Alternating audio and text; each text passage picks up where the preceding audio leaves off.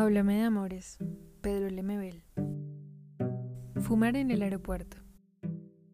Corriendo como gata espantada por el Charles de Gaulle, que es un monstruo de aeropuerto donde las pantallas, letras, números y flechas y más flechas son señales que hay que seguir como zombie si no quieres extraviarte en esos pasillos móviles que te arrastran a los intestinos de la ciudad luz.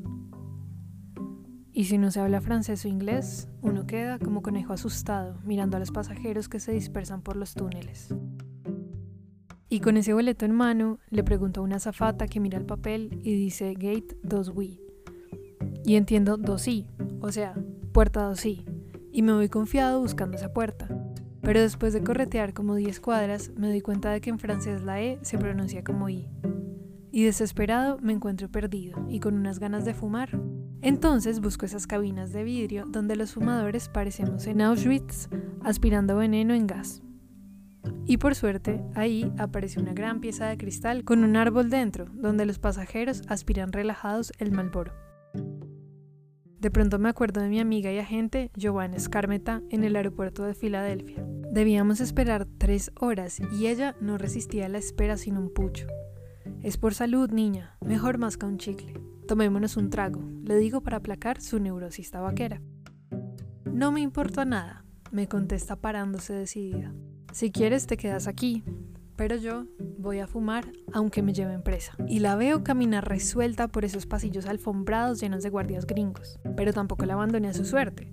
Fui tras ella unos pasos más atrás mirando cómo se detenía distraídamente y sin hacer mucho trámite, busca en su cartera el cigarro que se lo pone en la boca y luego como si estuviera en el Everest saca el encendedor y lo prende dándole una gran aspirada de relajo. Nunca la había visto tan resuelta a la Joana chupando un cigarro con tanto placer. En ese momento le cae encima una tropa de policías gritando en inglés. You can't smoke. ¿Qué cosa? ¿Qué quiere? decía ella, aspirando con más ganas. You can't smoke.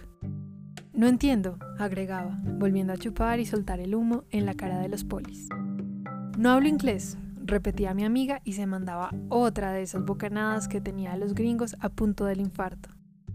Usted no puede fumar aquí.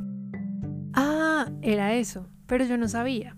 Apague ese cigarro, le gritaban los hombres con prepotencia. ¿Pero dónde lo apago? Seguía la Giovanna y volvía a fumar con calma oriental. Apague eso, chillaban. ¿Pero dónde lo apago? insistía ella haciendo argollas de humo.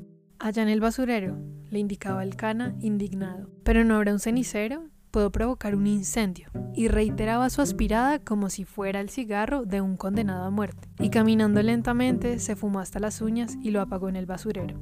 Así está bien, le sonrió a los tipos y dándose vueltas vino hasta mí, con una sonrisa complacida cerrando mi ojo. Uf, qué susto, chica. Le comenté con el alma en un hilo. ¿Viste que todo se puede?